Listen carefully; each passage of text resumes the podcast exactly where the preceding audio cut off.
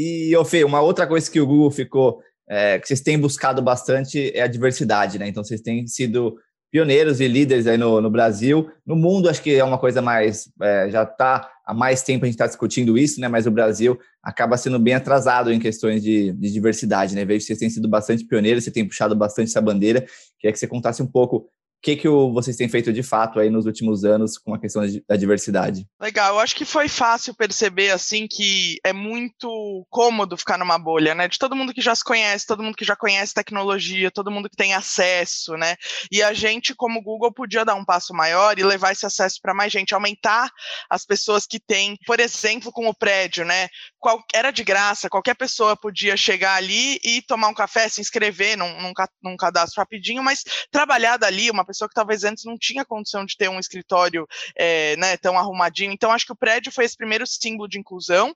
E daí, conforme a gente foi é, lançando os programas, a gente ia vendo, né, que 90% dos inscritos eram homens brancos. Pô, mas por que, que será que nem se inscrevem, né? As mulheres, as pessoas é, de outra raça, né? Ué, vamos então chamar. Então a gente começou a dar chamadas assim, pô, a gente quer fazer um, um, time diverso aqui, times diversos pensam melhores, traga a sua startup, você, mulher, você, pessoas negras, você. Começou mais no gênero, para falar bem a verdade, até porque eu estava como líder, né? Então acho que as mulheres se sentiam à vontade de falar, nossa, ela é uma mulher em tecnologia. Eu me vejo ali. E daí a gente, no ano passado, lançou algumas ações mais afirmativas com relação à raça, abrindo um fundo para pessoas negras, né, que têm startups. Então a gente está investindo em empreendedores que tenham uma startup que tenha fundadores negros. E aí a gente tem 5 milhões de reais e já estamos na metade do fundo, é, escolhendo aí algumas startups pelo Brasil inteiro. Porque isso que é legal também do, foi a coisa boa que a pandemia nos trouxe, essa facilidade de se conectar muito maior do que quando a gente tinha que estar fisicamente, né? Ah, tem que voar para São Paulo para abertura do programa. Antes era assim. Quem que lembra, né? Pô, tenho que vir para São Paulo. Não, não precisa mais, a gente está fazendo tudo online, né? Então, acho que o online facilitou a inclusão também. A gente vê isso hoje, né? Muito mais gente do Nordeste participando das nossas coisas, ou até Centro-Oeste, Norte, regiões que a gente falava menos, né? A gente ficava mais Sul e Sudeste também. Então, essa também é uma diversidade importante, né? Porque os problemas são diferentes aqui em São Paulo do que você vai ver em cidades do interior do Nordeste são outros problemas, né? E por que não resolver com tecnologia esses problemas também, né? Então acho que o Google levantou essa bandeira de falar aqui nós queremos receber todos os tipos de pessoas e não só as que tiveram acesso a uma educação que tinha empreendedorismo e tecnologia no meio, né? Então foi assim que começou. Eu acho que é muito das pessoas que estão lá fazendo isso também, de, de ficar correndo atrás, né? De dessa, de abrir as portas e de sempre no nosso discurso é, tá incluindo, né? Então eu, eu tenho muito orgulho de ver nesses cinco anos que o, as inscrições melhoraram, muito mais mulheres se inscrevem, com o fundo dos, dos Black Founders, que a gente chama, é, a gente está trazendo uma base de empreendedores muito diversa para o nosso portfólio aí, eles vão começar a entrar nos outros programas e, e daí fazer essa, essa conversa ser cada vez mais abrangente, né? E não só que era muito confortável mesmo, né? Você para quem estava dentro da bolha. Você não saía tanto da sua zona de conforto. Agora você sai um pouco mais.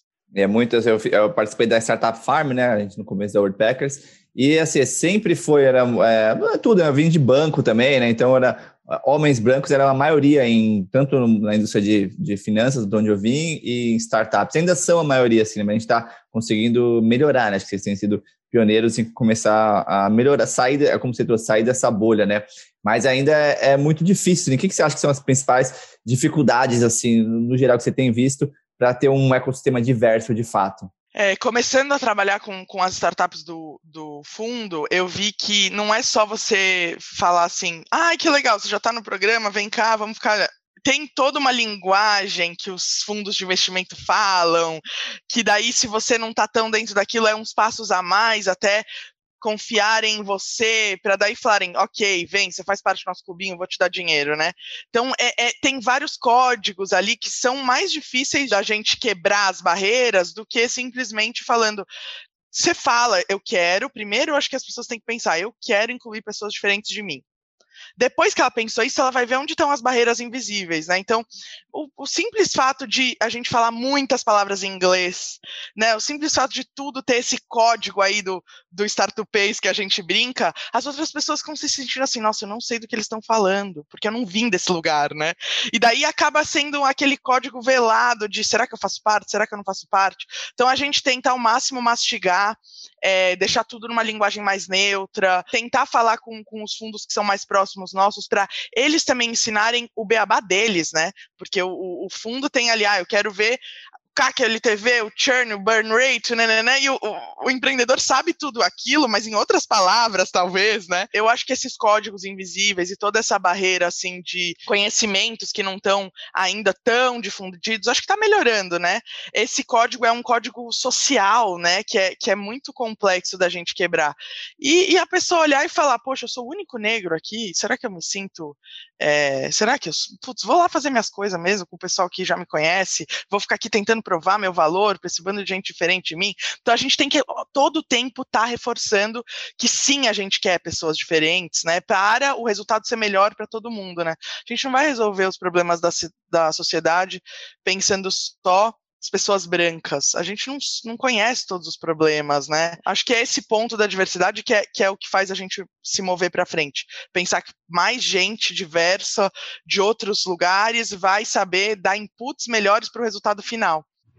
Demais. Que você trouxe né, do, dos investidores, né? É, é um, bem claro, assim, né? Porque como a maioria dos investidores também são homens brancos, né? E, e a gente tende como humano a ter uma busca por quem é mais próximo, tem mais os mesmos assuntos, a gente é, é, é naturalmente mais humano é, pensar que a gente veio de tribos, assim, então a gente é naturalmente mais fechado ao, ao diferente, assim, né? eu aprendi muito isso viajando, assim, como é importante essas trocas, né? Como é importante a gente sair da bolha, né? Sair dessa, dessa caixinha. Então, acho que esse papel de, de traduzir mesmo, essa, primeiro começa com a linguagem, começa com.